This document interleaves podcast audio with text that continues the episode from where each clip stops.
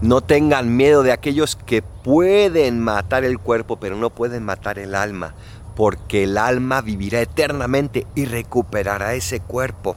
¿Y cuántas veces nosotros actuamos para que los demás no nos critiquen? ¿Cuántas veces tomamos decisiones para que los demás piensen bien de nosotros?